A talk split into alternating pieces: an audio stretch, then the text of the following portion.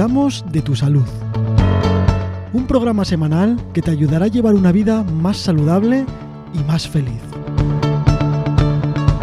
Comenzamos. Hola Loreto, ¿cómo estás? Hola Manu, encantada de estar aquí de nuevo. Como siempre, siempre encantados de estar aquí eh, juntos y al lado de todos estos oyentes que hoy creo que van a salir muy bien de esta conversación de la que vamos a hablar. Van a salir con mucha información para mantener su salud. Sí, porque hoy vamos a tratar un tema eh, un tanto delicado y que está en nuestro día a día, yo creo que en, en todas las personas. Vamos a hablar del azúcar, de la importancia del azúcar en nuestra vida.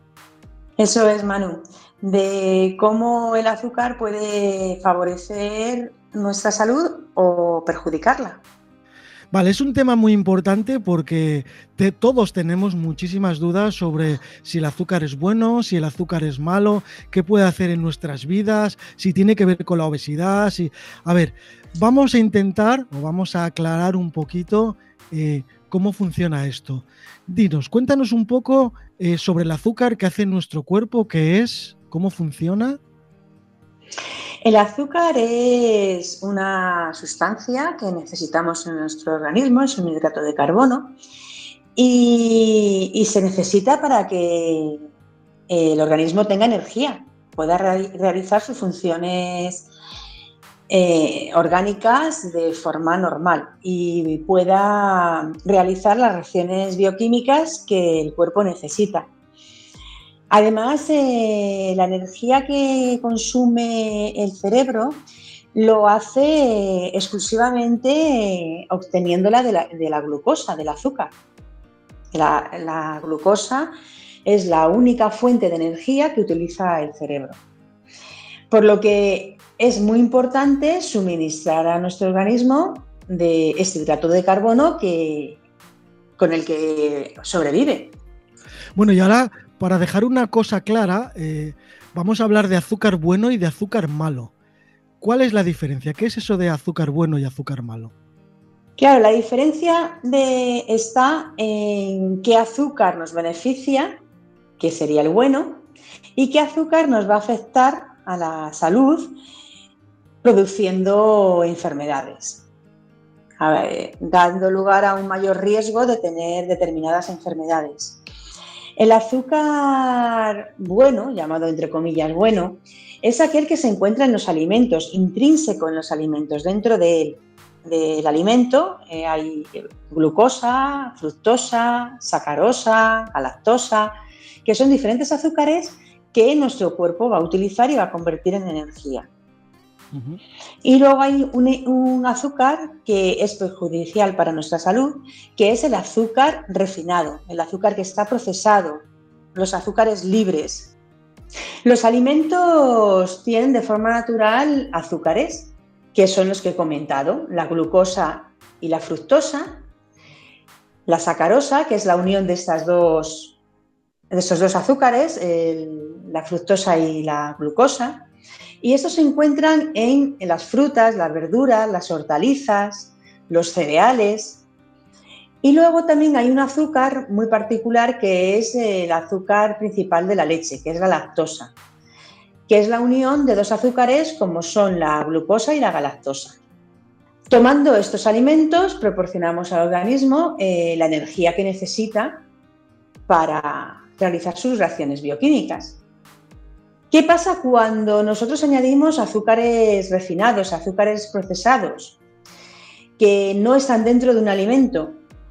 Pues el organismo también obtiene energía, pero también hay otras consecuencias que dan lugar a que se produzcan enfermedades que, no se producen con el azúcar que está intrínseco en los alimentos. Bueno, una duda que yo tengo, hablando del azúcar bueno, el que está en las verduras, en las frutas, en todos estos alimentos naturales, eh, cuando te comes un alimento de este tipo, pues bueno, aparte de todos los nutrientes y todo lo que tiene, pues el azúcar también, ¿no? Cuando tomamos azúcar malo, entre comillas, ahí sí cogemos energía, pero no hay ningún tipo de nutriente, ¿verdad? Exacto. No, no, tomas nutrientes, solamente vas almacenando energía en, forma de glucógeno que al final se transforma en grasa y, con las consecuencias que tiene el acúmulo de grasa, como puede ser la obesidad. Vale, en el azúcar malo la energía es tan alta que no podemos controlar la cantidad de energía que, que tomamos cuando hacemos esto, ¿no?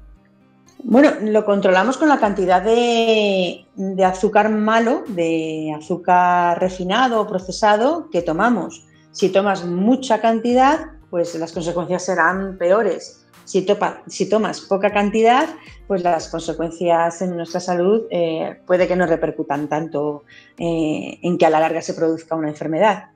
Eh, la Organización Mundial de la Salud recomienda que no se tome más de 25 gramos de azúcar refinado o procesado al día. Esa es la cantidad máxima que, en la que estaríamos en un entorno de, de seguridad al tomar azúcar. Lo mejor es intentar suprimirla, pero si nos gusta tomar una cucharadita de azúcar o una cantidad de azúcar diaria porque sea algo importante en nuestra vida, pues el máximo son 25 gramos. Sí, que un, sobrecito de azúcar de un café son 8 gramos ya, ¿no? Claro, enseguida podemos alcanzar ese límite, pero se ha visto además que en España eh, se consume una media de 100 gramos al día, con lo cual sobrepasamos esa cantidad eh, bastante. ¿Y ese consumo de 100 gramos al día, que es aparte de los azúcares buenos que comemos con la comida natural? No, ah, eso está medido en el azúcar procesado, azúcar libre, azúcar industrial, el azúcar que compramos, eh, la blanquita. Sí, sí, el azúcar de toda la vida. De toda la vida, eso es. Ahí esos son los azúcares que eh, se recomienda no pasarse de la cantidad de 25 gramos. Porque los azúcares que están en los alimentos no tenemos ningún problema. Ese azúcar va unido a la fibra, va unido a nutrientes y su metabolización es lenta. Nosotros comemos una manzana con sus azúcares, eh, unido al resto de nutrientes que lleva y a la fibra. Y se va liberando cantidades de glucosa en sangre de forma lenta y controlada con lo cual no hay picos de glucosa en, la sangre y no hay consecuencias para la salud. Siempre que comamos en, una cantidad razonable, si nos comemos un kilo de manzanas, bueno, pues también eso, todas las cosas en exceso son malas. Bueno, pero, yo, no creo que podamos comer un kilo de manzanas así. No, no, no. es posible porque además sacia. La fruta, la fibra, los nutrientes, eh, los azúcares sacia. Entonces, bueno, te podrías comer a lo mejor dos manzanas, pero, pero más no porque ya no tendrías esa necesidad de comer esa... Sí, que es una, de las, es una de las diferencias que yo encuentro a la hora de comer saludable y comer no saludable, entre comillas. Cuando comes saludable te sacias primero, el resultado es muy positivo y cuando comemos otras cosas ultra procesadas parece que no te sacias nunca, empiezas a comerte bollos y bollos y bollos y parece que nunca te cansas. Claro, no te sacias porque no tiene nutrientes, no tiene fibra que el cuerpo va adquiriendo y va dando la, sensación de saciedad. Una de las dudas que, que me surge y que surge a mucha gente es a la hora de tomarte un zumo. Explícanos eso de los zumos y el azúcar. Pues los zumos, hemos oído toda la vida que hay que tomar zumos, que es sano, que es muy bueno, pero se está viendo que, no es recomendable. Porque cuando exprimimos, por ejemplo, una naranja, ya estamos procesando esa fruta, ya estamos haciendo un acto de procesar el, contenido del azúcar que tiene la naranja y está pasando de ser un azúcar intrínseca dentro de la naranja a ser un azúcar libre. Ya no tiene la fibra, ya no tiene eh, la parte sólida de la naranja y el zumo tiene ese azúcar que va a entrar directamente a nuestro organismo y va a provocar que haya una subida de glucosa rápida, porque el azúcar está, libre, no, la metabolización es mucho más rápida. Además, en un zumo no estás comiendo una pieza de fruta, eh, eh, estás bebiendo varias piezas de fruta. Un zumo tiene dos o tres naranjas. Entonces la cantidad de azúcar libre es mayor que la de una naranja que te estás comiendo eh, cuando la masticas. Claro, comerte tres naranjas sería complicado porque quieras o no, hay que masticarlas hacia mucho y en cambio beberse tres naranjas, beberías otras tres y otras tres. Eso es, es muy fácil. Pero claro, estás tomando el contenido de azúcar libre que tiene tres naranjas. Y además no estás masticando. La masticación también es un proceso importante para, para luego metabolizar los azúcares. Claro, al final los zumos, bueno, ya no hablamos de los zumos de bote porque eso ya vamos sin... Eso ya, aunque ponga que no tienen azúcar añadida, igual. No es recomendable tomar ningún tipo de zumo. Y si te gusta mucho tomar un zumo, bueno, pues que tengas en cuenta que estás tomando esa cantidad de azúcar libre, con lo cual tendrás que restringir alguna parte de tu dieta que también tengas azúcares libres para no pasarte esos 25 gramos al día. Claro, al final estamos hablando de energía y si no consumes la energía que comes, al final engordas, ¿no? Tiene que haber ahí un equilibrio entre la energía que consumimos y la que gastamos. Claro, eso está claro, que si no consumimos la energía que acumulamos, vamos a tener problemas de obesidad y otro tipo de problemas, de enfermedades. Pero aún así, aunque hagas ejercicio, el exceso de azúcar es malo no podemos pensar, como hago mucho ejercicio, pues puedo pasarme de esa cantidad de azúcar al, día. No, porque el azúcar tiene sus consecuencias. Eh, la glucosa eh, se ha visto que está relacionada con muchas enfermedades. Eh, aunque tú hagas luego un ejercicio o lleves una vida muy saludable, si tomas una cantidad de azúcar industrial elevada, estás en riesgo. Claro, por lo que entiendo que hablaste antes, es energía sin nutrientes. O sea, no funciona.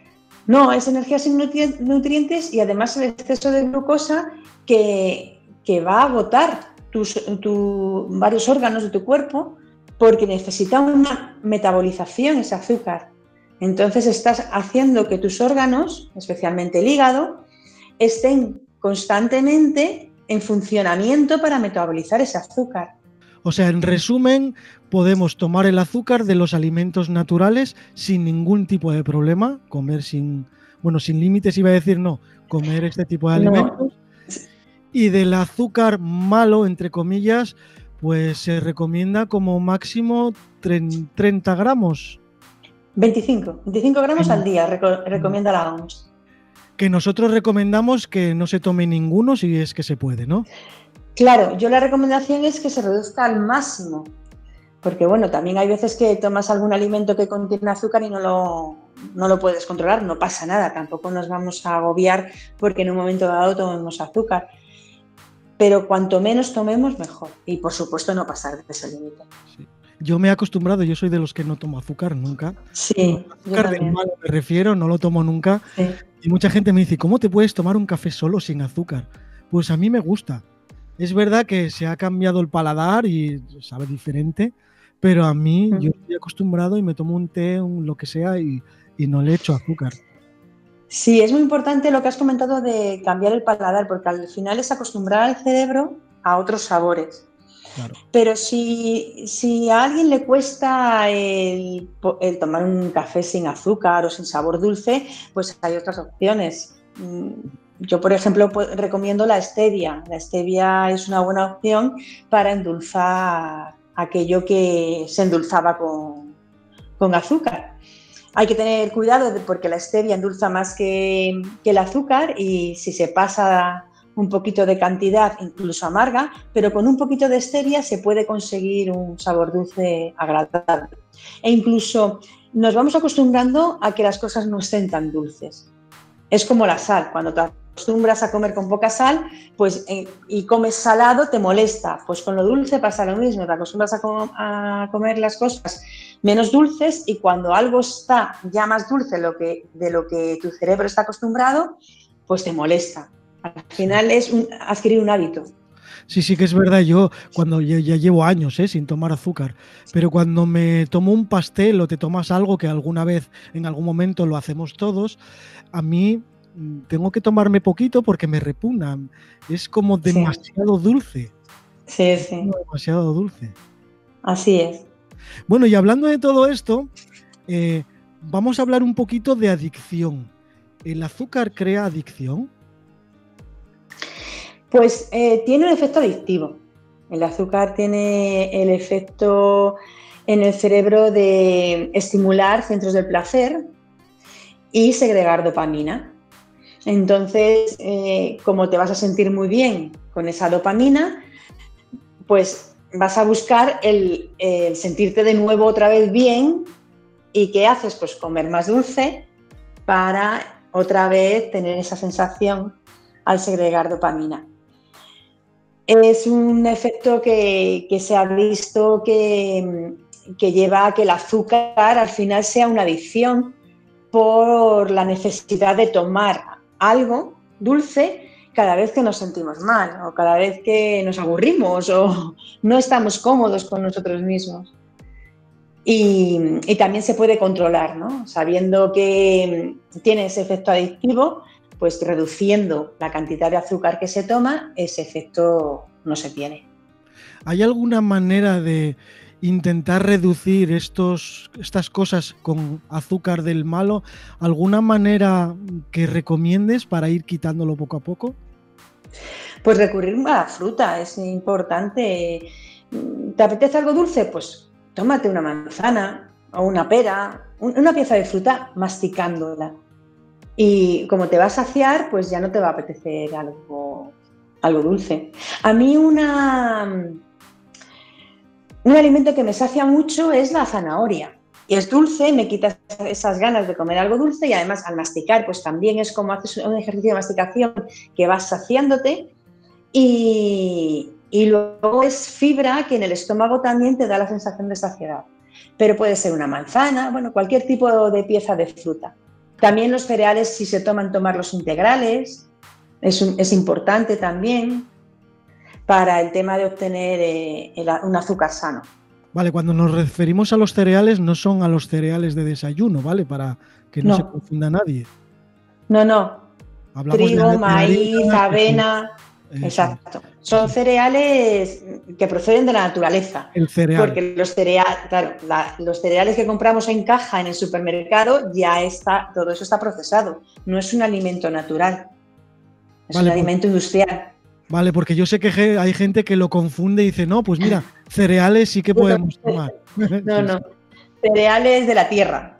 Vale, perfecto. Bueno, pues no sé si nos queda algo ahí en el tintero. Yo tengo las cosas muy claras entre la diferencia del azúcar, entre comillas, bueno, el azúcar, entre comillas, malo, y los problemas que nos puede acarrear hacerlo, hacerlo mal.